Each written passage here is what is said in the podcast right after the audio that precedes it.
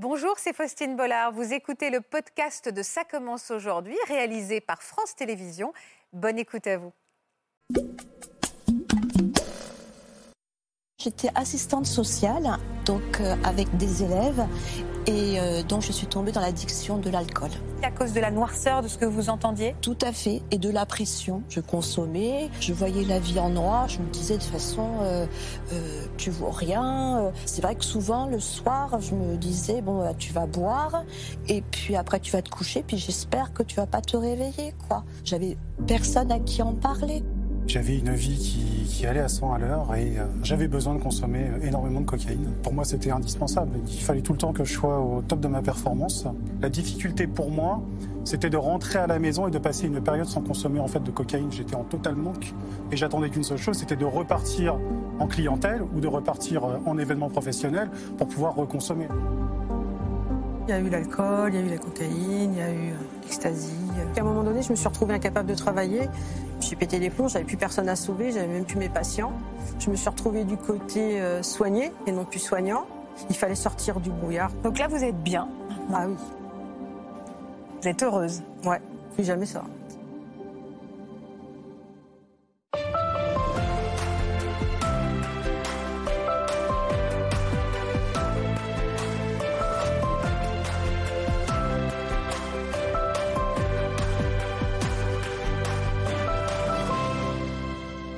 Tous et merci pour votre fidélité. On se retrouve en compagnie du professeur Carilla que vous connaissez bien. Bonjour Laurent. Bonjour Faustine. Merci d'être avec nous. Nous allons parler aujourd'hui euh, avec nos invités de la dépendance dans le milieu du travail. Le stress, la pression liée à notre environnement professionnel sont souvent des facteurs qui favorisent l'addiction et nos invités en ont fait la mère expérience. Alcool, drogue, ils vont nous raconter comment ils ont peu à peu sombré dans un cercle souvent infernal et leurs témoignages sont importants. C'est un sujet de société qui reste tabou malgré son ampleur, n'est-ce pas Laurent?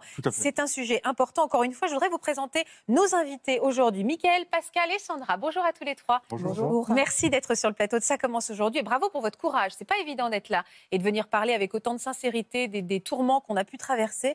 Je le disais Laurent, c'est un vrai sujet de société qu'on aborde aujourd'hui. Est-ce que la dépendance, on a une idée du nombre de professionnels que, que ça touche en France et combien, euh, quelles sont les professions les plus touchées? Bon, On a des chiffres, en gros, les addictions dans le milieu du travail, ça entraîne déjà 10% d'arrêt de travail, ce qui est énorme. Et si on prend juste la question d'alcool, il y a dans le milieu du travail, il y a 20% des hommes qui sont en gros touchés par des problèmes graves d'alcool et ah 10% ouais. des femmes. Après, on pourrait décliner ça sur toutes les substances. Et non, il n'y a pas de milieu professionnel plus touché, mais on sait qu'il y a quand même des petits indicateurs sur euh, ceux qui travaillent dans le milieu de la nuit, euh, les restaurateurs, vous voyez, ce, ce, tout ce genre de profession, les agriculteurs, tout ce genre, ces genres de professions. On va en parler donc avec nos invités. Vous, Michael, par exemple, vous, vous pratiquiez euh, quel métier quand vous étiez euh, accro à, à, la drogue? On va en parler avec vous. Alors moi, j'étais directeur commercial, donc euh, à partir de mes 32 ans. Ouais. Et j'avais une vie qui, qui, allait à 100 à l'heure. Et pour tenir le coup, il fallait que... Enfin, j'avais besoin de consommer énormément de cocaïne. Ça a été vraiment pour tenir le rythme que vous avez eu besoin de consommer? Alors oui, c'était pour tenir le rythme. Alors personne m'a imposé d'avoir ce rythme. Euh, J'étais responsable d'une association professionnelle et en même temps directeur commercial dans la, dans la chimie alimentaire. Ouais. Et euh, pour moi, c'était indispensable. J'avais euh, mes journées faisaient 48 heures alors qu'elles ont 24 heures. Ah ouais. Euh, il fallait que je puisse aussi être vif dans, dans, dans les échanges avec euh, mes clients. Hein, parce qu'on parlait de, de, quand même de contrats à plusieurs dizaines de milliers d'euros en termes de facturation. Ah ouais. Vous n'aviez pas le droit Donc, à l'erreur euh, ou d'avoir un journée en dessous oui, J'avais pas le droit à l'erreur. Il fallait tout le temps que je sois au top de ma performance, enfin en tout cas de, de mon efficacité. Et euh, c'est ce, qui, ce qui était d'ailleurs reconnu euh, dans, dans, mon métier. Hein. Donc, euh, oui, vous étiez connu aussi pour ça. Pour ça. Euh, avant que vous nous racontiez votre histoire, je vous pose euh, la même question, Pascal. Vous exerciez quelle profession et dans quelle addiction êtes-vous tombé, vous? Donc, moi, j'étais assistante sociale, donc avec des élèves, et donc je suis tombée dans l'addiction de l'alcool. Euh, aussi à cause de la noirceur de ce que vous entendiez? Tout à fait, et de la pression, donc la pression que j'ai subie en fait. Oui. Euh, et vous, Sandra, qu'est-ce que vous exerciez alors comme profession? Je suis infirmière. Et vous êtes tombée dans quelle addiction, Sandra? Euh, bah, Il y a eu un petit peu de tout à différents moments de ma vie, mais ça a quand même été euh, beaucoup euh, le cannabis tout au long de ma vie. Il y a eu l'alcool, il y a eu la cocaïne, il y a eu l'ecstasy. Aujourd'hui, vous êtes sevrée de tout? Oui. Bravo. Merci.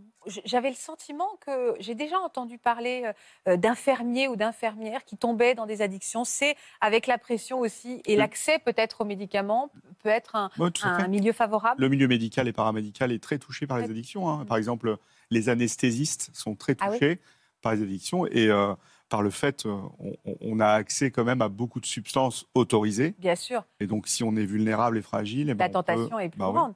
Et on va voir que le cannabis, c'est insidieux parce que vous avez raison. Hein. Il y a des gens qui se disent, oh, euh, pardon d'expression, mais fumer un pétard après le travail, c'est pas grand-chose.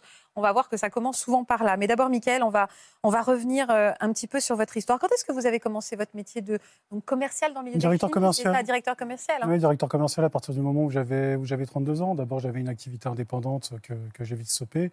Euh, et, surtout une activité en fait associative qui m'a amené à, voyager en fait énormément.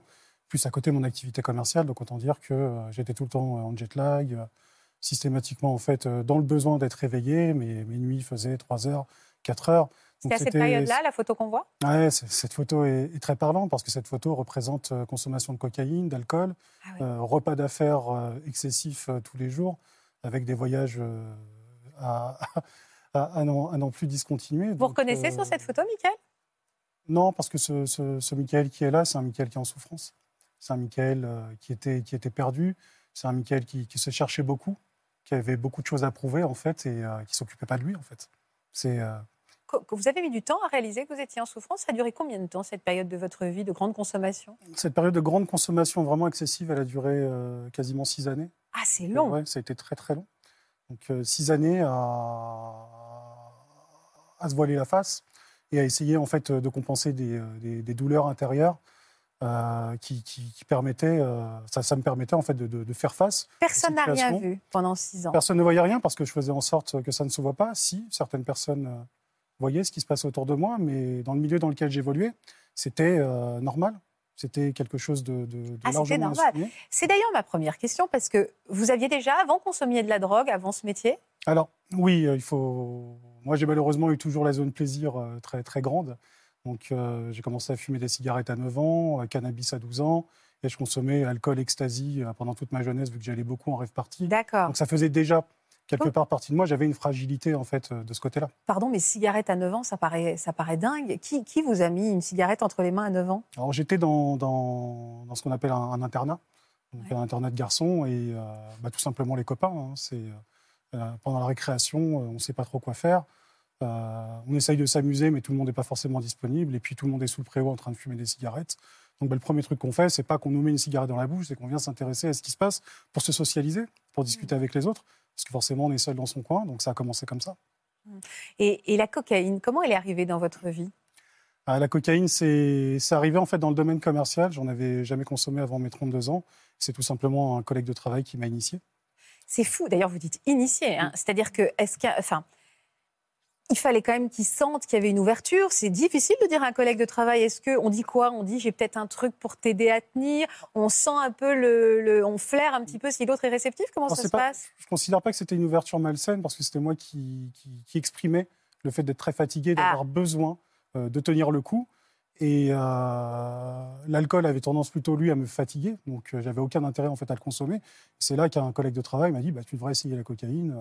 C'est plutôt, plutôt intéressant. Ça permet de tenir ses journées. bon, après, j'avais vu euh, plein de films hein, autour de la cocaïne avec les représentations qu'il y a autour. Et je me suis dit Pourquoi pas? Et c'est vrai que le premier acte de coke a été une révélation.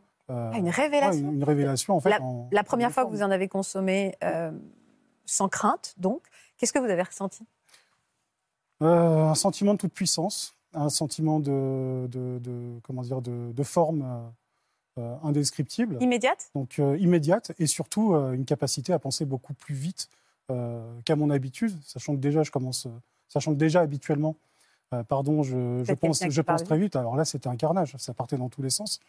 Donc pour le coup, je trouvais euh, cette substance en fait très intéressante au niveau stimulation intellectuelle. D'accord. Et dès la première fois, vous avez ressenti la descente également, qui peut être dure quand on prend de la cocaïne? On va en parler avec Laurent parce qu'on n'est pas, évidemment, ça ne s'arrête pas cette toute puissance, ça serait trop simple. ce serait trop simple. Alors là, j'aurais tendance à dire que euh, j'ai jamais ressenti de descente spécifique à la cocaïne. C'est pas un produit sur lequel je me suis senti physiquement euh, addict. Donc, il était plus d'ordre psychologique et, la cocaïne je l'utilisais réellement dans les événements où j'avais besoin d'être performant. Donc, donc régulièrement ou une fois de temps en temps Donc régulièrement, mais ce n'est pas une substance que je pouvais consommer en fait dès le matin. Je me levais le matin comme tout le monde, je prenais mon café, mon déjeuner, et en début d'après-midi, dès que je commençais à avoir un coup de mou, là, je commençais à, sniffer mes premiers rails de coke. Commenciez, c'est-à-dire que vous pouviez consommer jusqu'à combien de, grammes par jour? Alors dans la période euh, la plus classique, ça pouvait être euh, un gramme par jour. Donc euh, après un gramme par jour, je ne peux pas vous dire le nombre de rails que ça représente parce que c'est vraiment dépendant de chacun en termes de consommation. Et dans les plus grosses périodes, ça pouvait monter euh, jusqu'à 3 grammes. Alors, évidemment, j'y connais rien. Est-ce que 1 gramme, c'est beaucoup? 3 grammes, c'est beaucoup? Je ne sais pas. Ce n'est pas en question de grammes, c'est en question de, de euh, consommation, d'habitude de consommation, de comment on commence la consommation. Là, ce qui est sévère, c'est tous les jours, c'est dopant. Euh, il y a des moments où j'augmente ma consommation et en fait, 1 gramme par jour, il y a forcément des effets de descente parce que c'est une drogue stimulante, la cocaïne, ça monte et ça descend. Donc euh, les descentes, peut-être euh, elles étaient plutôt bien supportées. Des fois, elles peuvent être très pénibles psychiquement, mais là, c'est tous les jours. Donc euh, on est dans un trouble sévère. Alors, combien de. On dit de rails, c'est ça? Combien de rails par jour? Parce que sans me dire les grammes, c'est-à-dire que vous en preniez toutes à quelle fréquence en fait? Ah, sur, sur, une soirée, en, soirée habituelle, je pouvais prendre 6, 7, 8 rails sans aucun problème. Ce n'était pas des, des, grandes traces, comme on dit dans, comment dire, dans, chez les consommateurs, mais euh, le nombre de traces, en fait, euh, importe peu. C'est vraiment en termes de quantité. On va pouvoir à un moment être capable de, s'auto-titrer en termes de traces parce qu'on sait qu'une trace de telle quantité va suffire à chercher le boost qu'on recherche uniquement. On n'est pas obligé de faire toujours la même chose. Et qui vous fournissait? Ça coûte une fortune alors c'était dans, mon environnement euh, commercial professionnel et la plus grande difficulté pour moi, c'est que j'avais accès gratuitement aux produits. Mais comment ça se fait que vous aviez accès euh, gratuitement aux produits? Ah, est-ce que c'était pas, je vais peut-être poser la question qui fâche, mais c'était pas l'usage que tout le monde ferme les yeux, limite que dans cette, dans cette société, on laissait de la drogue, euh, euh, on va dire filer, et après, pour la performance de, chaque salarié, on consommait ce qu'on voulait. Alors j'oserais dire que c'était plutôt culturel et, et, plutôt, plutôt une forme d'éducation. C'est-à-dire que c'était plutôt, je, je, te mets à disposition parce que je te considère, et pas parce que je veux que tu sois addict ou que tu achètes du produit. On n'était pas du tout dans ces représentations-là. On était plutôt dans on consomme, tous de, la, on consomme tous de la cocaïne ensemble, c'est normal, il n'y a pas de tabou autour de ça. Donc par défaut, chez nous, euh, on ne paye pas sa cocaïne. C'est euh, c'est ce qui m'a rendu en fait euh, les choses extrêmement, extrêmement, compliquées. Le loup de Wall Street. Cadeau d'accueil. Et la chose, la chose la plus compliquée, c'est que c'est qu'un jour, j'ai voulu acheter, euh, acheter de la cocaïne. Et bon, après, je, suis quand même reparti, euh, reparti sur mes pas, car euh, ça m'a quand même alerté. Je suis arrivé à un endroit en fait, où j'avais un menu avec des petits cœurs, des petites fleurs, où il y avait cocaïne, cannabis. Ah oui, menu B2, avec un petit gars derrière sa guérite qui proposait ses ah. produits. Et là, je me suis dit, il y a un truc qui tourne, qui tourne pas rond. quand j'achetais du shit, on me, ferait, on me ferait mes feuilles pour me fidéliser, on me ferait mon briquet. Donc... il y a une ubérisation maintenant de la, de la livraison, hein, en plus. Hein. Si je, peux, si je peux préciser justement sur, sur ce que dit Laurent, euh, j'ai pu euh, commander euh, de la cocaïne en mobilette quand j'étais à Londres devant une boîte de nuit. Il suffit de passer un coup de fil, une personne est arrivée, m'a livré ma cocaïne en mobilette. Est-ce que vous aviez quoi comme cadre enfin, Dans votre vie personnelle, vous en étiez où? Alors, dans ma vie personnelle, je ne consommais pas. Donc, je faisais en sorte, en fait, de ne pas consommer de cannabis, de l'alcool de temps en temps. Parfois, ça m'arrivait en soirée avec des copains à la maison de consommer à outrance, mais bon, je restais dans un cadre où je maîtrisais les choses, les gamins étaient couchés. Ah, vous aviez des enfants Oui, j'ai des enfants. Et vous aviez une femme et des enfants? J'avais une femme et des enfants. Ils voyaient rien? euh, Sur l'alcool, il y a eu quand même quelques, quelques questions qui se sont posées, parce qu'en fait, la, la, difficulté pour moi, c'était de rentrer à la maison et de passer une période sans consommer en fait de cocaïne. J'étais en total manque. Je ressentais cette envie profonde de consommer. J'accumulais ce manque et j'attendais qu'une seule chose, c'était de repartir en clientèle ou de repartir euh, en événement professionnel pour pouvoir reconsommer. Donc vous vous étiez fixé comme limite de ne pas consommer à la maison, mais par conséquent, vous vouliez vite aller travailler pour pouvoir vous libérer psychologiquement et consommer, puisque c'était l'usage dans votre métier. Exactement. Vous aviez du manque? Oui. Alors le manque était, le manque était extrêmement important. Et plus les périodes passaient, plus je retournais consommer, et plus les consommations augmentaient. Donc, mais c'était très, très, très, très, très, très, sinueux ou insidieux, excusez-moi du terme, euh, car ça, ça augmentait tout doucement en fait d'année en année. D'année en année D'année en année, en fait. Et je ressentais cette augmentation, en fait, arriver. Mais tant que je gérais cette limite et cette tolérance à la quantité, tout allait bien. Mais vous, aviez, vous avez consommé euh, quotidiennement de la cocaïne pendant des années. sans aucun jugement, mais une vraie question se pose, ça grignote pas le cerveau. C'est-à-dire que pendant six ans, cet homme a pu multiplier ses performances parce qu'il consommait de la cocaïne quotidiennement, en, disant j'augmentais un peu mes quantités, et vous ne connaissiez pas de, phase de redescente. Est-ce que qu'est-ce qui se passe dans le cerveau? C'est quand même très dangereux. Oui. Au, début, c'est tsunami de plaisir dans la tête, c'est stimulant la coke. Donc tsunami, donc waouh, c'est génial. Et le cerveau dit tout ce qui est génial, on recommence. Donc il recommence, il recommence. Lui, il l'utilise comme un dopant, c'est de la conduite dopante, mais s'installe l'addiction quand même, puisqu'il dit tous les jours, tous les jours, j'avais des envies irrésistibles de consommer quand je ne pouvais pas, j'étais en manque, euh, j'ai ces symptômes de manque.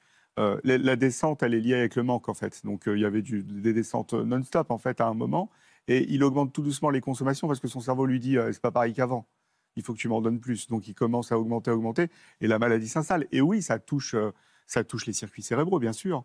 Et si on arrive à temps à stopper le truc, eh ben on, a, on dit classiquement il faut six, mois à un an pour que ça se remette plus ou moins en forme tous les circuits s'il n'y a pas eu d'atteinte irréversible au préalable. Et ce qui est possible d'avoir des atteintes. Ce qui est possible. Donc il est chanceux finalement euh, dans son. Dans il, Est, il est chanceux, mais c'est une minorité qui a une atteinte irréversible cérébrale quand même. Mmh.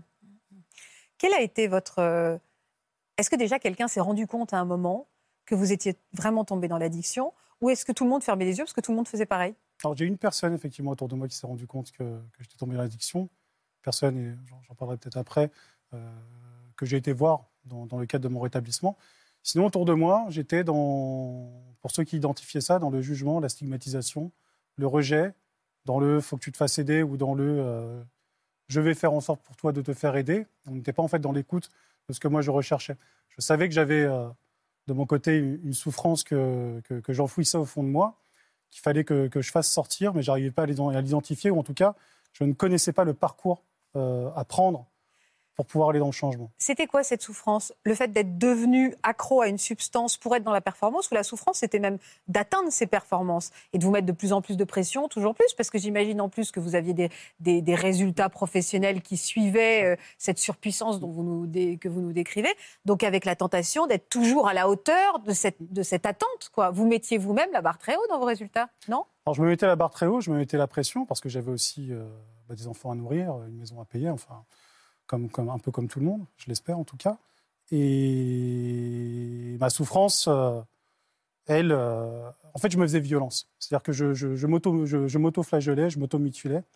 Euh, ça, c'est après que je l'ai compris en, faisant un gros travail thérapeutique avec psy et psychiatre de manière à comprendre ce qui se passait, mais je me faisais du mal à moi-même. C'était c'était totalement, euh, totalement inconscient, inconscient de ma part. Inconscient Dans le déni? Vous avez même été un peu dans le déni? Je ne sais pas si on peut parler de déni, parce que le déni, ce n'est pas, pas une chose qui me parle de ce côté-là. Je pense qu'on parle plutôt de, de, points de motivation que je n'avais pas encore réussi à trouver, ou en tout cas de points de douleur que je n'avais pas réussi encore à identifier. Alors, quand, quand est-ce que vous l'avez atteint, ce, ce, on va dire ce, ce, point de douleur, en tout cas ce point de non-retour qui vous a fait basculer vers une envie de vous en sortir Alors, ce point de non-retour, c'était lors d'un séminaire, euh, séminaire professionnel où pendant trois jours, euh, j'ai consommé euh, cannabis, alcool et cocaïne. Alcool et cocaïne sont extrêmement intéressants ensemble. Parce que quand vous consommez de l'alcool, à un moment, vous avez un coup de pompe, et quand vous reprenez de la cocaïne, du coup, les effets de l'alcool se, dissipent. Donc, du coup, vous reprenez de la cocaïne, et vous pouvez, comme ça, pendant deux à trois jours, ne pas dormir, en fait, et continuer à faire la fête, et continuer à pouvoir aller faire des activités, jusqu'à ce qu'il y ait eu le verre de trop et le rail de trop, euh, j'ai malheureusement euh, chuté, euh, je me suis pris le mur d'un balcon en pleine tête, je me suis évanoui, je me suis réveillé dans un canapé deux jours plus tard, en fait, fatigué, exténué, voilà, en essayant de remettre tout ça en place, mais surtout en me disant, je ne suis, pas, suis pas rentré à la maison et j'ai raté mon avion. Avec mon ex-femme qui s'inquiétait et qui m'envoyait des, des, SMS et des messages qui essayaient de me joindre. Donc là, je me suis dit, je crois que crois qu'il va falloir, il va falloir te faire aider. Et ça devient compliqué. Donc, du coup, j'ai décidé de prendre euh, mon courage à deux mains, euh, de l'appeler et puis de lui expliquer que ça n'allait pas. C'est à elle que vous avez parlé Oui, bien sûr, en premier. De lui expliquer que ça n'allait pas et que. Euh, elle s'en était rendue compte? Oui, elle s'en était rendue compte. Ça faisait déjà quand même quelques années qu'on se connaissait. Donc, elle connaissait mes, anciennes consommations. Donc, elle savait que j'avais un terrain fragile, en tout cas de, ce côté-là, et que, et que j'étais en train de, de, de, sombrer. de sombrer. Elle vous a soutenu euh, oui et non. Alors oui, parce qu'il y a les enfants et parce qu'il y a une vie. je dirais et, non, parce qu'on est dans, dans, une forme de, de rejet de la consommation qui peut être du type, bah, même si tu as arrêté, le problème, c'est que je suis dans la capacité de savoir si tu vas pas recommencer. Un peu comme un homme ou une femme qui tromperait son conjoint et qui va se prendre dans la tête en restant euh, en couple euh, tout le temps. Euh, ah, bah, est-ce que tu m'as trompé? Est-ce que tu m'as trompé? Mmh. Donc à un moment, pour moi, c'était une situation qui était, qui était difficile, difficile à, venir. Puis mon couple, de toute façon, battait de l'aile. Donc entre cette chute et un couple qui battait de l'aile, j'ai décidé de me reprendre en main, en fait, et de divorcer, d'arrêter de faire du mal, en fait, autour de moi et de m'intéresser à moi, de m'occuper de moi enfin pour une fois, d'arrêter de m'occuper des autres et euh, d'aller vers le rétablissement. Et alors, vous avez commencé par quoi? On commence par quoi? Eh bien, j'avais la chance dans, mon entourage euh, associatif euh, de connaître une fabuleuse psychologue à qui j'ai demandé du secours et qui a accepté en fait de, me répondre et d'échanger avec moi sur le sujet, aussi avec un, un psychiatre et notamment aussi un sophrologue, le fameux ami qui avait découvert. D'accord. Voilà. Et euh, à travers tous ces échanges et à travers toutes ces consultations, j'ai commencé à mettre le, doigt, sachant qu'au moment de la chute, j'avais déjà à peu près une idée de ce qui n'allait pas, mais j'avais besoin de, mm. renforcer euh, cette idée. Et à partir de là, je suis parti euh, dans le rétablissement. En cure Parce qu'il faut se sevrer d'une consommation aussi énorme. Non, pas en cure. Parce que moi, là, comme je dis, c'était une souffrance. Pour moi, c'était vraiment d'ordre psychologique et aussi d'ordre personnel dans mon enfance sur pas mal de choses. Donc il fallait absolument que, que, je travaille là-dessus. Et une fois que j'ai travaillé là-dessus, euh, j'ai pas eu besoin d'aller en cure. Très bizarrement, j'ai arrêté euh, la, cocaïne comme ça du jour au lendemain. Hmm. Très, très bizarrement. Ça, peut être dangereux. Hein. Je tiens à le dire pour ceux euh, qui, vous nous le dites souvent, Laurent, ceux qui consomment régulièrement de la cocaïne, ne pas essayer de se sevrer soi-même. Avec d'autres produits, tout à fait, oui. Oui, non, mais après, ça, ça dépend dans le profil, comment ça s'est passé. Mais c'est vrai qu'arrêter de la cocaïne du jour au lendemain, c'est globalement assez rare. Donc, mais mais il y en a qui peuvent arriver avec un gros accompagnement. C'est pour ça que je me suis fait accompagner. J'ai arrêté la cocaïne du jour au lendemain et c'est là où je vais, je, vais, je vais préciser avec effectivement une aide thérapeutique, euh, thérapeutique pardon, médicamenteuse. C'est pour ça qu'il y avait psychiatre, psychologue. J'ai eu aussi mon généraliste. Donc j'ai vraiment ouvert la parole, libéré la parole et décidé d'assumer. Euh, et vous avez changé de métier? Et euh, c'est un métier en fait où je me voyais plus continuer à évoluer parce que j'étais un, un, requin, j'étais une personne connue pour être intransigeante. Euh, j'aimais pas la personne que j'étais parce que la personne que je me renvoyais n'était pas celle que je voulais être. J'étais quelqu'un qui était plutôt pas quand il était jeune. Ah oui, j'étais pas sympa. Et j'étais quelqu'un plutôt quand il était jeune qui était orienté vers le social. Je voulais être sage-femme. Donc ça laisse son temps. Ah oui, donc rien à voir en fait. Hein. rien à voir. Et euh, j'ai entendu parler d'un programme qui s'appelait le programme des patients experts euh, en addiction de France Patients Experts Addiction, une association. Et j'ai décidé de, m'inscrire en fait à cette, à cette certification et en parallèle euh, de faire quelques accompagnements pour nous dire voilà, est-ce que c'est ce que tu as envie de faire? Est-ce que tu as envie d'utiliser ton savoir expérientiel pour le mettre euh, à disposition des autres et les aider à les accompagner dans leur rétablissement, en tout cas dans, ce qu'ils choisissent? J'ai passé cette certification en parallèle de travailler dans un, dans un XAPA, un centre de soins d'accompagnement et de prévention en addictologie, et euh, j'ai obtenu ma certification. Et aujourd'hui, j'ai la chance de pouvoir accompagner des... des c'est votre métier C'est mon métier. Ah, c'est drôle. Et vous êtes quelqu'un de sympa maintenant. en fait, je l'étais.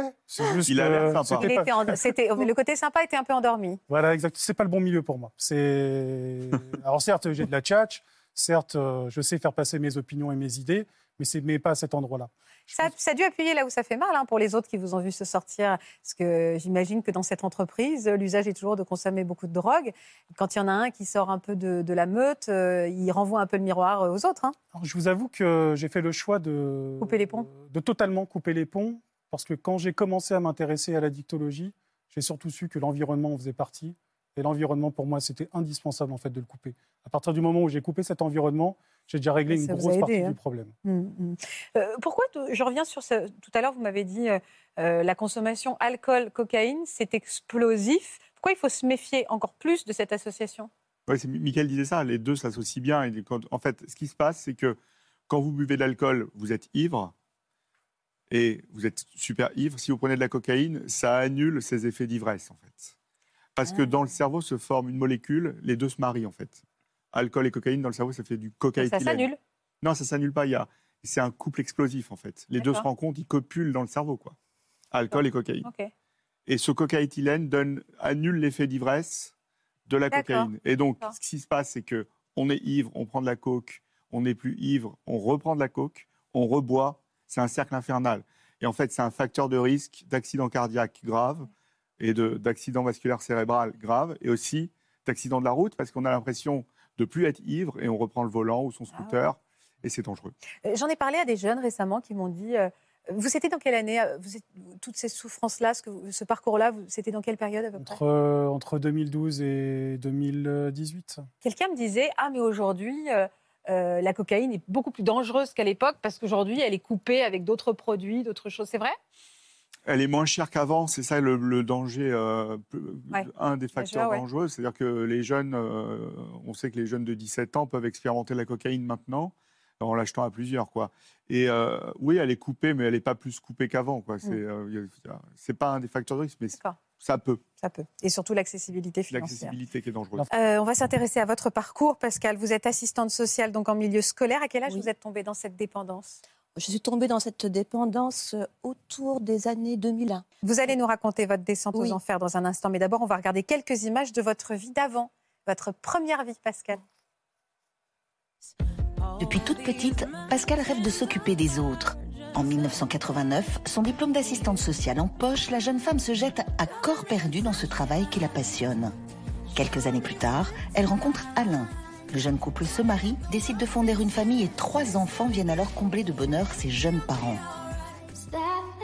Mais si Pascal est durant plusieurs années heureuse, entre une famille et un métier qu'elle adore, petit à petit, un mal-être la ronge et elle finit par perdre pied. c'est ça. Oui, tout à fait.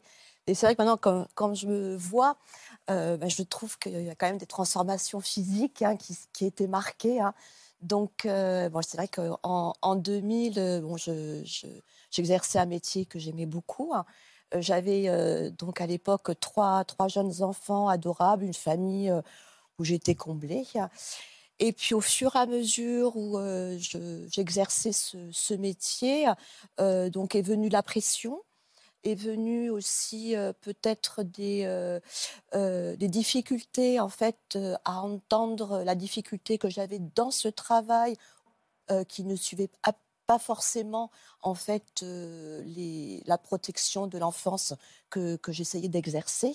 Et je me suis retrouvée souvent en, porte-à-faux à et, ça a commencé alors par vous étiez déjà consommatrice un petit peu d'alcool mondain mmh, Oui, alcool mondain, donc euh, les week-ends, euh, euh, bon, le, enfin, avec les amis, mais c'était tout en fait. Hein. L'alcool ne faisait pas du tout partie de, ma vie, mmh. du tout. Hein. à quel moment vous avez commencé À cette période-là? Et ça commence par quoi? Bah, ça commence, ben, vous rentrez chez vous, vous êtes un petit peu fatigué, donc vous avez passé une journée un petit peu exténuante avec des situations compliquées, des enfants donc à, s'occuper. Donc à l'époque, mon mari rentrait tard, donc moi j'étais souvent seule. Et Bon, c'est vrai que la facilité, c'était un petit peu de, de, consommer un ou deux verres. Pour vous enivrer pour, relâcher, pour vous évader un peu Voilà, pour relâcher. Puis une sorte de récompense en disant voilà, moi j'ai bien travaillé, c'était difficile aujourd'hui, bon, tu, tu, tu, as, tu as un le droit. costaud, voilà, donc c'est bien. Et vous cherchiez à vous cacher? Ah mais bien sûr. Hein. Dès le départ? Ah dès le départ. Mmh. donc vous saviez que c'était pas bien en fait? Ah mais complètement. Pour moi donc euh, euh, l'alcool donc chez une femme c'était euh, c'était moche quoi. C'était c'était pas beau. Bon c'est vrai que moi j'ai travaillé avec des personnes qui étaient alcoolisées, enfin des situations dont les personnes étaient alcoolisées et mais je voulais pas devenir comme ça. Je me suis dit mais jamais tu enfin tu deviendras comme ça. Et à contrario c'est vrai que bah, je, je, m'abîmais, mais euh, je le savais. Hein, donc j'étais en pleine conscience. En pleine conscience. Oui. Personne n'a vu, hein, donc euh, mon, mon, addiction, personne. Euh, Après, vous n'alliez pas jusqu'à l'ivresse. Là, vous parlez d'une consommation de quelques verres en voilà, chez vous. Tout à fait. Voilà. Mm. Est-ce qu'il y a eu une escalade après? Oui, tout à fait. Il y a eu une escalade au moment où j'étais un petit peu plus libre, où les enfants sont partis de la maison. Donc euh, là, effectivement, donc au départ, donc je remplaçais une bouteille de vin qu'on avait ouverte. Après, donc je me suis dit bah tiens, je vais prendre, je vais acheter une bouteille, je vais la cacher dans mon armoire parce que je cachais tout dans mon armoire euh, et je consommais en cachette. Et en fait, euh, mon mari rentrant toujours tard, lorsque j'arrivais à la maison, j'avais qu'une obsession, c'est en fait de, de, boire cette. Il ne sentait pas, il, ne sentait pas l'odeur de l'alcool sur vous, il ne voyait rien. Non, absolument pas. Et pourtant, ça a été crescendo, euh, puisqu'effectivement, euh, effectivement, vous le disiez tout à l'heure, ça commençait par un, deux verres. Et donc, il y a une dizaine d'années, je m'achetais les cubis, quoi, en fait. Hein. C'était du vin Ah oui, c'était du vin, voilà. Les cubis, vous, vous cachez dans votre placard? Dans mon placard, voilà. Alors, est-ce que vous avez commencé à, en consommer à un autre moment que la fin de la journée? Euh, non, non, plus le midi, lorsque j'étais libre. Pendant Au mes travail. voilà, euh, voilà. En fait, au travail, j'avais des, journées continues. Donc, euh, je n'avais pas le loisir de rentrer à la maison. Mais euh, lors des pré-rentrées, soit lors des permanences, je rentrais chez moi. Et effectivement, la consommation était là. Voilà. Mmh.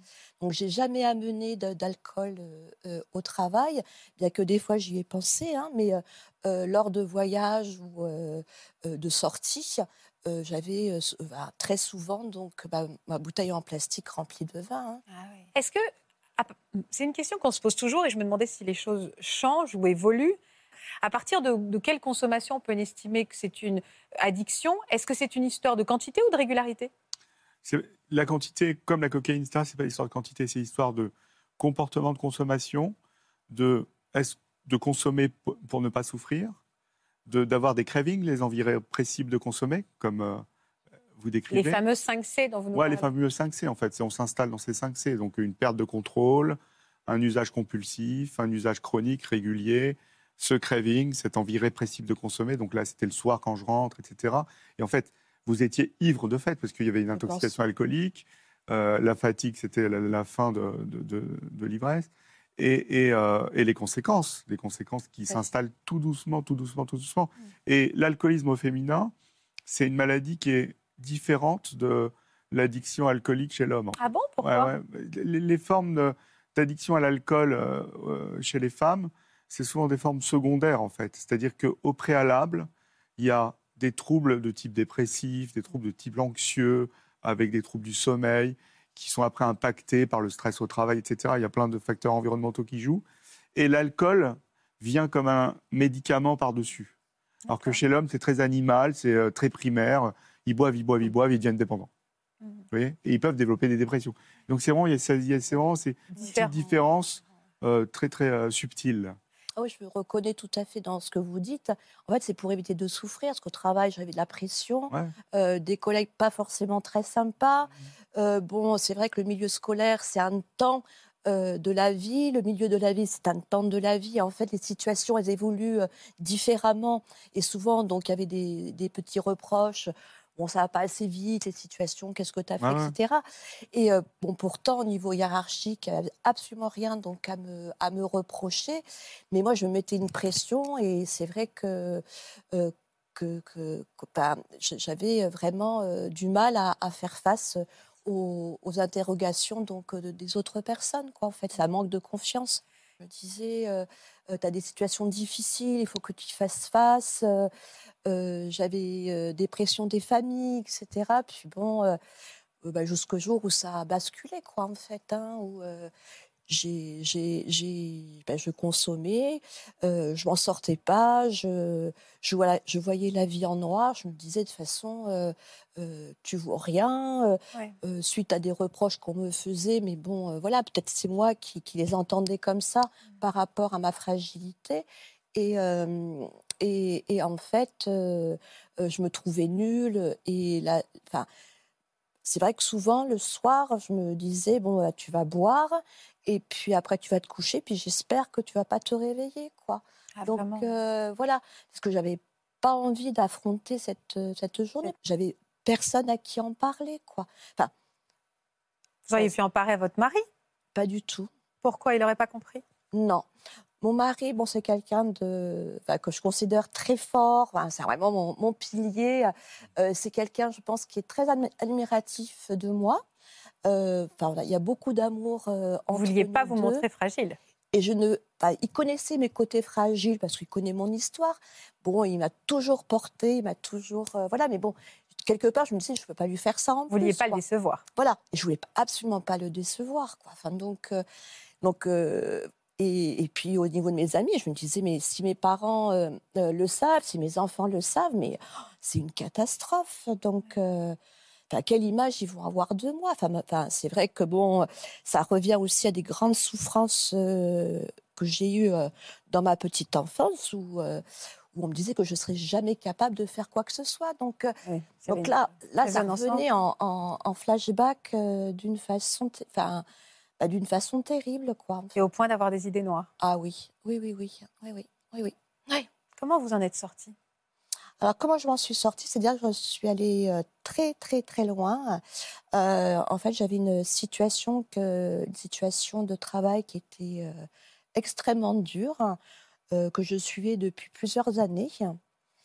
Et donc, le vendredi, vendredi, soir, je suis partie de, de l'établissement où j'étais. J'ai vu que les personnes me regardaient d'une façon différente. Euh, certaines personnes m'ont même pas dit au revoir. Donc ça, j'ai porté ça dans mon cœur. Je suis quand même quelqu'un de très sensible et euh, j'aime bien enfin, d'avoir un retour. Euh.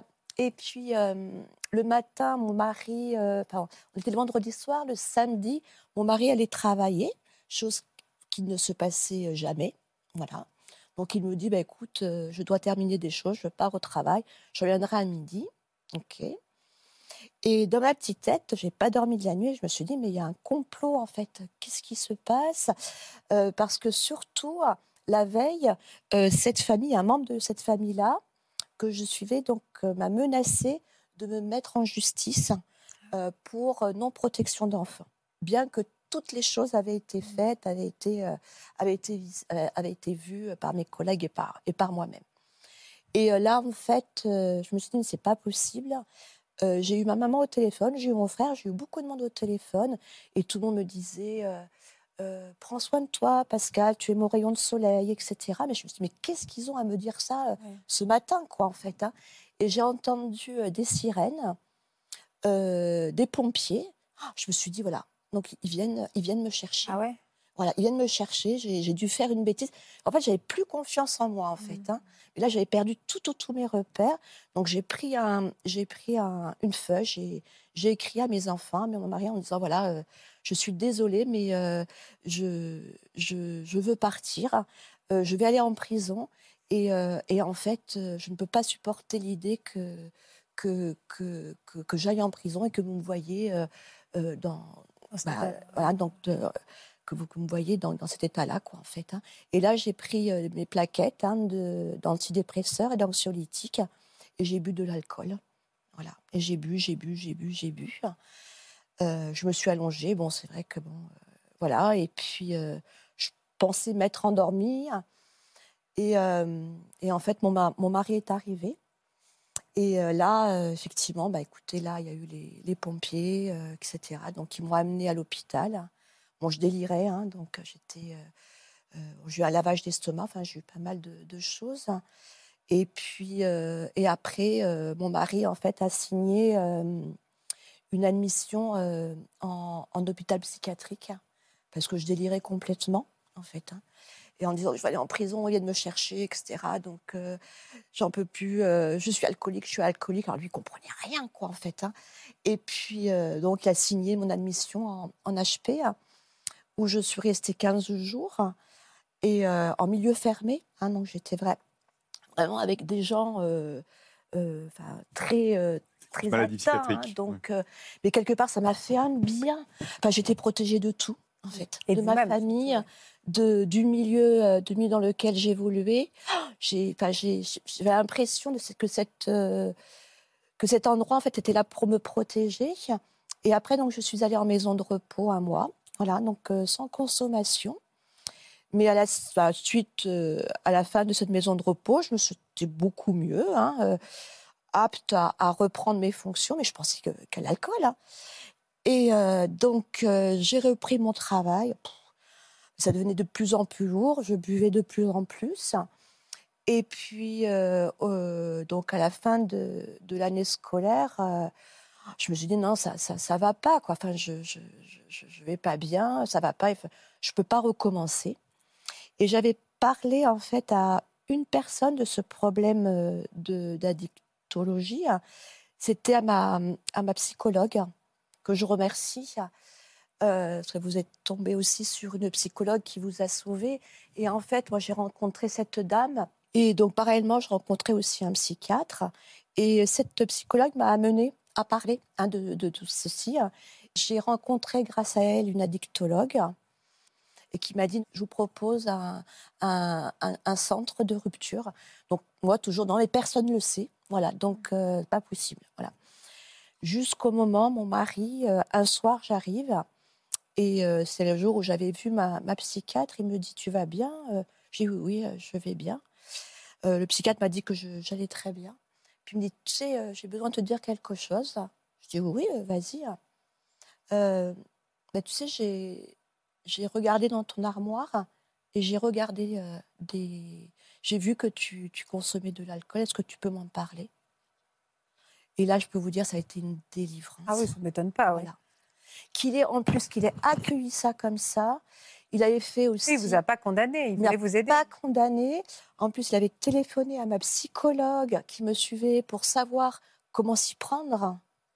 Et c'est à ce moment-là que j'ai pleuré. Je me suis dit, mais, euh, oh, mais quel, amour. Enfin, quel amour. Quel amour. Voilà. Quel amour. Il s'appelle comment votre mari? Alain. Alain? Oui. Euh, il sait que vous êtes là, évidemment. Oui, bien bah sûr. Oui, bien sûr. Oui. Regardez derrière moi. Ah. Ma chérie, je ne suis aujourd'hui pas avec toi sur Paris, mais je tenais absolument à participer à ta journée. Je suis fier de toi pour le courage et la volonté dont tu as fait preuve face à l'addiction, tout particulièrement durant ces 13 derniers mois. 13 comme notre chiffre porte-bonheur, le jour où tout a commencé pour moi. Je crois en toi. Je te retrouve belle, souriante et dynamique. Et je suis heureux de pouvoir dire ici, j'aime Pascal. C'est hyper mignon son message. Ah, j'adore, il est adorable votre mari. Il est adorable. Ah oui, c'est adorable. Je suis fière de dire ici j'aime Pascal. C'est une déclaration officielle. Ah mais complètement. Non non, puis je je voulais dire comme message, faut en parler quoi. Enfin, faut pas rester tout seul. Je pense que voilà. C'est hyper important ce message. Voilà, ne jamais rester tout seul. On n'est pas seul et euh, et je pense qu'on pense que beaucoup de gens nous jugent peut-être, mais ce ne sont pas des bons. Mais pas que. voilà. On a envie de vous tenir la main. de gens qui bien sûr, de vous tendre la de façon formidable. Mm. Et euh, je remercie tout le monde. vous avez repris votre travail? Non, non, non, je ne peux plus. Non, non, non, non, non. c'est trop compliqué pour l'instant. Non. Sandra, alors vous, vous êtes euh, euh, infirmière. Depuis combien de temps vous êtes infirmière? Euh, Oula, ça remonte. J'ai eu mon diplôme en 98, donc ça fait presque 25 ans.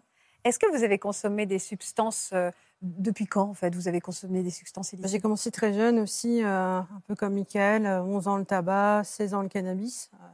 Donc le cannabis, pour vous, qui, qui, vous a donné accès à cette drogue-là?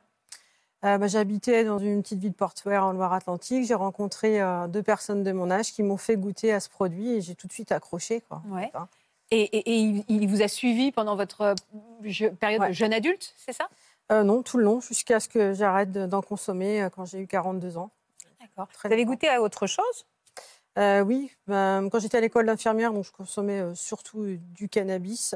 et c'est ensuite, en intégrant la vie active, que j'ai rencontré un nouveau groupe d'amis et où on a parcouru les, les rêves parties. et là, j'ai goûté à tout un tas de trucs.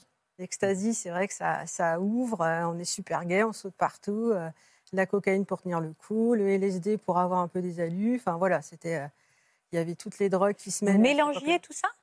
Ouais, des moments différents. Il y avait le cannabis pour redescendre. Euh, l'alcool, c'était plus en accompagnement pendant les teufs, mais j'en consommais pas beaucoup. Ça peut donner quoi ces cocktails-là de euh, LSD, ecstasy, cocaïne, cannabis à des consommations? Enfin, ça me paraît fou. C'est des substances chimiques hyper puissantes. Donc je me dis que couplées les unes avec les autres, c'est, c'est, je sais pas, c'est, une bombe à retardement. Ouais, c'est des cocktails, ouais, c'est des bombes à retardement. Il y a, bah, tous les effets sont potentialisés. Il peut y avoir des, des effets cardiaques, des effets euh, euh, cérébraux. On peut faire des overdoses. On, peut être déshydraté euh, et avoir des gros problèmes aux reins. On peut mourir. On peut faire une, des fièvres massives et, mourir avec la MDMA. Enfin, bon, Et, vous, vous preniez donc beaucoup de risques. Et vous, dans votre petit village, euh, euh, petite ville portuaire de l'Or-Atlantique, vous aviez accès à tout ça? On trouve tout, ouais. Même à l'époque, on trouvait de, tout déjà ah partout. partout. Personne dans votre école d'infirmière, vous qui êtes initiée, hein, vous aviez ce discernement de vous dire on joue avec le feu? Dans, À l'école d'infirmière, non, c'était on consommait seulement du, du cannabis, puis beaucoup de l'alcool, mais Mm. Puis même, je consommais toujours, moi, en dehors, de toute façon, du travail. Donc, euh, vous savez pas, ouais. Qu'est-ce que vous recherchiez, en fait?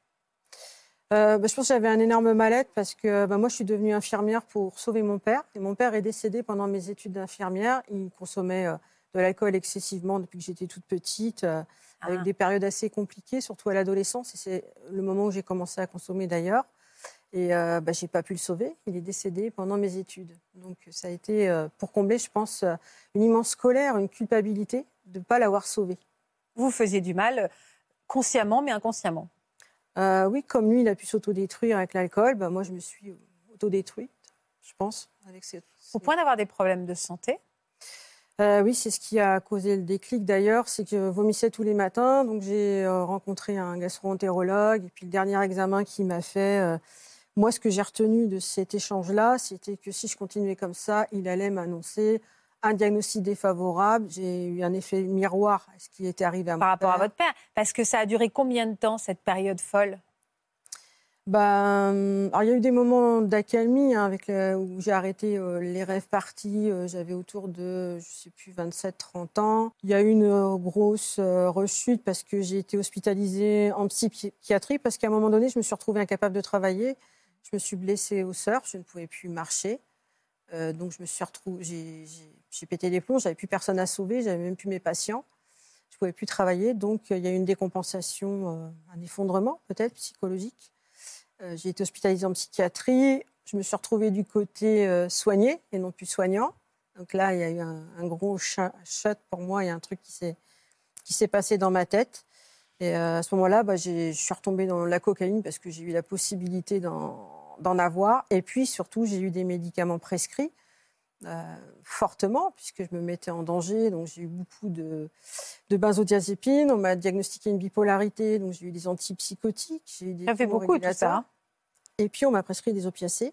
Ah, et ça, on sait qu'aujourd'hui, il y a beaucoup, on fait beaucoup d'émissions là-dessus. C'est ça, c'est la nouvelle héroïne. Hein. Donc ça a été. Euh, euh, alors là, cette photo-là, c'est euh, le pire du pire. Hein. Pourquoi cette photo-là, elle, incarne quoi? Ah bah, J'étais complètement défoncée. C'était un Noël dans ma famille. J'étais dans un état pitoyable. Je consommais Vous aviez plus quoi à cette période-là? Ah bah là, j'avais dû prendre, je pense, de la cocaïne pour tenir le soir parce que on, travaillait au fait hein, à l'hôpital. Donc moi, comme j'avais pas d'enfant, je travaillais souvent à Noël. C'était Noël, donc j'avais des week-ends assez costauds. et puis, bah, j'étais là pour faire plaisir aussi à ma famille, donc j'avais euh, certainement consommé beaucoup de cocaïne et puis euh, sans doute un peu de cannabis, un peu d'alcool. Alors vous, c'était pas gratuit, hein? Parce que, non. ah bah ouais, c'est quoi ce budget en fait? C'est énorme tous ces budgets-là. Eh bien, c'est à découvert dès la rentrée euh, dans la vie active, dès le départ. C'est un gros, gros découvert qui s'est creusé au fil du temps avec des crédits à la consommation. ah oui, donc en plus, vous êtes, allé dans, vous êtes tombé dans cette spirale-là. Hein, ah bah oui. de... Mm. Il n'y avait rien qui allait, quoi. Bah non. Non, mais c'est un pardon de ce bilan un peu noir. C'est vrai, que. Puis vous le décrivez très bien, vous en parlez avec aussi euh, beaucoup, beaucoup d'honnêteté. Euh, quel regard vous portiez sur vous à cette période-là? Parce que là, on voit que vous avez un regard très dur par rapport à la femme que vous étiez. Mais est-ce que vous aviez honte de, de ce que vous deveniez? Est-ce que vous étiez aussi un peu dans le déni de ne pas vous rendre compte? Qu'est-ce que vous ressentiez pour vous-même? Je ne sais même pas si le mot déni, euh, du coup, là, il, rentre là-dedans parce qu'il y a une telle. Euh, oui, s'il y a une honte de soi-même, euh, tu bats terre. Je suis, de toute façon, je suis nulle, ils vont s'en rendre compte, ils vont me virer. Hein, c'est, quand j'ai repris après cette période d'hospitalisation le travail, j'étais complètement ensuquée par les médicaments. Et là, il y avait une drogue légale au travail, ce que je m'étais interdit toujours. Euh, j'étais dans un état euh, pitoyable au travail, donc j'ai pu après hein, diminuer les médicaments. Mais à ce moment-là, il s'est passé un truc où je me suis dit, euh, vraiment, je suis nulle, je ne vais pas y arriver, ils vont s'en rendre compte, ils vont me virer, alors que le travail était vraiment quelque chose d'essentiel. Donc à, ce moment-là, c'est l'alcool qui est arrivé en, en plus. Mais il y avait au fil des années, effectivement, alors cette souffrance de l'enfance de ne pas avoir sauvé le père, la culpabilité qui perdurait au-delà des années, moi qui sombrais, je, bah, j'avais un, sentiment de moi très très dégradé. Bah, vous êtes un peu une survivante quand même, hein, tout ça. Hein. Oui, sans doute comme Michael et, Oui, bien sûr, bien sûr, j'aurais pu dire les mêmes choses. Mm. Mais c'est vrai qu'il y avait en effet, euh, vous étiez tombé très très bas et puis vous êtes rajouté addiction sur addiction. Hein. Mm. Passe de l'une à l'autre. Bah oui, c'est ça. Mm. Est-ce que d'ailleurs, quand on, est-ce qu'une première addiction ouvre la porte des autres? Parce que le cannabis, vous savez, il y a un débat évidemment. il n'y a pas de, il a pas de porte d'entrée. Il n'y a pas de porte d'entrée. Non, c'est une vulnérabilité globale en fait. C'est-à-dire que quand on est vulnérable à être malade, euh, euh, avoir la maladie des addictives, eh ben, peu importe la substance. C'est comme la quantité en fait. C'est, on, est, l'addiction, c'est pas que euh, la substance en fait. C'est nous, comment notre développement personnel qui a interagi avec des facteurs psychologiques, qui a interagi avec des facteurs neurobiologiques, avec des facteurs cérébraux et des facteurs génétiques. Et tout mmh. ça est entremêlé. Mmh. Et en fait, c'est comme ça qu'on développe la maladie. Donc finalement, quand on rencontre une substance ou une autre, bon voilà, on va, on va être dans la maladie. Combien de temps vous êtes euh, finalement resté aussi mal et comment vous vous êtes relevé? Donc relevé, vous m'aviez dit, c'est ce médecin qui vous a dit euh, si vous consommez encore, vous y passez quoi oui, donc euh, bah, ce jour-là, je suis rentrée chez moi, j'ai arrêté de consommer comme ça de l'alcool, hein, simplement. Il y avait que ça. C'était l'eau de l'iceberg, euh, sèchement, sans euh, aller voir de médecin, ce qui est extrêmement dangereux. Mais voilà, j'ai arrêté. oui, c'est extrêmement dangereux. Mm. Ouais, Et alors après, comment vous avez réussi à remonter la pente totalement? Après, six mois après, donc en fait, je, donc je m'étais fait aider par un centre d'addictologie. Euh, euh, j'allais dans un groupe de parole, un groupe d'entraide où on partage avec des personnes qui vivent la même chose. Il y a une dame qui euh, partageait sur l'addiction de son mari au cannabis, les effets sur la famille et puis sur elle et, toutes ses appréhensions, les conséquences. Et bah là, j'ai eu un deuxième déclic où je me suis dit, bah oui, le cannabis, c'est pas tu arrêtes quand tu veux, il y a un problème aussi. Donc, bah pareil, je suis rentrée chez moi. Il me restait, alors, c'était pas que le cannabis, il y avait un peu de cocaïne, un peu de produits de synthèse commandés sur Internet, parce que du cannabis, on n'en a pas toujours. Alors, on achète des cannabinoïdes de synthèse, enfin bref, il y avait un peu de tout. Donc, j'ai arrêté tout ça aussi à ce moment-là. Puis, les médicaments, euh, six mois après, puisqu'il s'est révélé que j'avais pas de bipolarité. Enfin, bon, j'ai pu arrêter petit à petit aussi les médicaments. Donc, ça a été en fait un parcours sur un, an, un an et demi où j'ai tout arrêté, et puis le tabac en dernier, parce qu'il euh, fallait sortir du brouillard. Ça a été une vraie sortie du brouillard. Et quelle femme vous êtes devenue alors? Bah, je suis devenue quelqu'un qui a eu besoin de comprendre pourquoi elle était euh, tombée là-dedans. Donc, avec l'association, euh, c'est Vie Libre, j'ai pu faire des formations. Puis après, j'ai entendu parler euh, des patients experts. J'ai pu faire de diplôme universitaire d'addictologie. Et puis, bah, après, j'ai postulé en addictologie. Donc, je suis partie travailler dans, dans un XAPA, un centre de soins d'accompagnement de prévention d'addictologie. Donc maintenant, vous êtes infirmière dans ce cadre-là, dans le cadre de l'addictologie Infirmière et patiente experte dans un centre d'addictologie. Et je suis même en train de faire un master en pratique avancée. Félicitations, une, future, une collègue, pas une future d'ailleurs, une collègue. Et est-ce que financièrement, vous avez sorti la tête de l'eau? Euh, Depuis, euh, j'ai tout remboursé depuis un an, un peu moins d'un an. Vraiment le dernier crédit qui restait. Euh, je l'ai remboursé. J'ai pu m'offrir mes premières vacances de ma vie, bah, juste quand j'ai commencé le travail au XAPA il y a trois ans. Donc ça a été vraiment des gros changements pour moi épanouissement. Quoi. Donc là, vous êtes bien Ah oui. Vous êtes heureuse Ouais, plus jamais ça. Plus jamais ça. Pas des rétros. Et qu'est-ce que vous auriez envie de dire à ceux qui nous regardent? Bah, Que c'est possible d'en sortir, que c'est un chemin qui ne se fait pas comme ça en, claquant des doigts. Il faut vraiment euh, se donner la chance de parcourir ce chemin, même s'il y a des hauts, s'il y a des bas. Euh, on peut s'en sortir, on peut en faire quelque chose de beau et on peut retrouver du sens c'est une vraie force qu'on retrouve euh, quand on s'en sort. Ah une liberté inouïe. On en parlait. Une liberté, une force. Est-ce que c'est important de dire, et, euh, Sandra l'a très bien formulé, qu'il faut, et, vous aussi d'ailleurs, qu'il faut une équipe autour de soi en fait pour s'en sortir. Il faut vraiment une team qui va vraiment vous aider, mais dans tous les corps de métier. Oui, c'est ça, c'est vraiment un travail très très intégré. Et pour nous aider à cette, moi j'appelle ça maintenant l'effet catapulte émotionnel et motivationnel. Donc euh, à un moment, on va basculer de l'autre côté euh, dans un changement euh, de comportement, dans un changement d'habitude, dans un changement de regain du plaisir, etc. Et souvent, l'équipe, en tout cas nous aussi, on travaille comme ça, euh, moi personnellement, avec psychologue, infirmier spécialisé, assistante sociale, le médecin généraliste, le pharmacien, les groupes d'entraide, les patients experts aussi nous aident énormément. Moi, je suis pro-patient expert à fond. Et bientôt, on va avoir Enfin, on va avoir les infirmiers et les infirmières en pratique avancée qui vont pouvoir prescrire ah. et accompagner. Ça va être encore un plus. C'est important pour ceux qui nous regardent, qui ne savent pas par quoi commencer. Quand on se dit, bah voilà, on je va voir médecin généraliste. On va voir le médecin généraliste. Qui va, qui va driver un peu l'histoire et qui va nous orienter vers un centre, un XAPA, un centre d'addictologie, ou vers un service hospitalier d'addictologie, ou vers une consultation ambulatoire privée. Et là se construit le projet de soins, de rétablissement. Protocole à plusieurs. Voilà, et après un protocole à plusieurs. On ne peut pas, moi je le dis en tant que médecin, on ne peut pas soigner tout seul un addict. C'est important de le savoir, qu'on soit un proche, euh, un enfant, il faut absolument se faire accompagner. Euh, c'est très important. C'est pour ça que cette émission en effet utile. Déjà, on commence par le médecin généraliste. Et alors, si la personne n'a pas, et ne se rend pas compte, c'est-à-dire que vous avez retrouvé des cubis dans le, dans, le, dans, le, dans le placard de sa mère, de votre mère, vous voyez qu'elle a un problème, mais elle ne veut pas, elle balaye d'un revers de main. Comment on fait? Bah, on est dans cette, image de déni qui existe. Hein. Le déni, c'est compliqué, c'est long. Moi, enfin, il faut déjà maintenir un dialogue interne dans la famille. On ne se fâche pas Dialogue ouvert, on ne se fâche pas, on ne juge pas, on ne culpabilise pas. On essaye de faire intervenir des tiers, euh, des amis, des copains, des copines, des très proches qui peuvent peut-être essayer d'envoyer des petits messages. On essaye de faire intervenir son médecin traitant aussi. Ou, euh, euh, faut amener à une prise de conscience. Voilà, ouais, tout doucement. Et souvent, ça peut être très long. Moi, comme je le dis toujours, les femmes addictes à l'alcool, je mets souvent une bonne année avant de les hospitaliser. Ah, avant qu'elles Pour un sevrage. Ah, mm. Mais je les vois en consultation. Et, je pense à ceux qui nous regardent, qui pensent avoir une consommation raisonnable. À partir de quand ou à partir de quelle fréquence faut-il commencer à se méfier de notre consommation? Parce que pour Pascal, euh, c'est arrivé de façon un verre ou deux euh, en, fin de journée. Euh, a priori, j'imagine qu'il y a des tas de gens qui nous regardent qui doivent consommer un ou deux verres sans se dire que ça va. Tout à fait. Peut-être être grave par la suite. Merci Félicine pour cette question. C'est une question très importante. C'est 25% des Français sont des buveurs excessifs. Et il y, a des, il y a des seuils en fait de risque qui sont définis par Santé publique France pour les hommes et pour les femmes.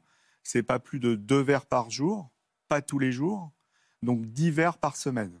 Il faut qu'il y ait au moins un ou deux jours sans consommation. Donc quand on est à 10 verres par semaine, on reste dans, les, dans le seuil de, du non-risque. Mais en réalité, dès le premier verre, il y a un risque pour la santé. Oui, mais, mais il y a des seuils quand même. On ne va pas dire aux gens, vous ne buvez pas. Donc voilà, c'est les repères. Au-dessus de d'hiver, au-dessus de 10 verres, par, semaine, Avec un jour ou deux off, sans rien, ça va. Boire, on est dans des. Mais si on boit tous les jours et dans la semaine 15 verres, là il y a un sujet. On est dans l'excès et après cet excès, en fonction de notre vulnérabilité, peut se transformer en autre pathologie, dont l'addiction. Mais l'excès, d'alcool, l'alcool, ça rend pas que addict. L'alcool, ça entraîne des maladies du foie sans être addict. L'alcool, ça entraîne des maladies de l'estomac, des cancers ORL. Souvent, avec l'alcool, on fume. Donc, il y a plein de plans. C'est interminable. Mais c'est des chiffres importants et des chiffres qui nous font réfléchir. Merci à tous les trois. Merci Laurent de nous avoir accompagnés. On vous retrouve dans votre podcast également, Addiction. Merci à tous pour votre fidélité. Je vous souhaite de passer une très belle après-midi sur France 2. On se retrouve demain. Merci d'être fidèle à Ça commence aujourd'hui. On se fait grandir mutuellement. Je vous embrasse. Vous aussi venez témoigner dans Ça commence aujourd'hui. Vous avez été victime d'un guet-apens et vous aimeriez témoigner de cet épisode traumatisant. Une personne vous a tendu un piège et vous a retenu contre votre gré pendant plusieurs heures. Vous avez été kidnappé et séquestré et l'auteur de ces faits a été condamné. Si vous êtes concerné, laissez-nous vos coordonnées au 01 53 84 30 99 par mail ou sur le Facebook de l'émission.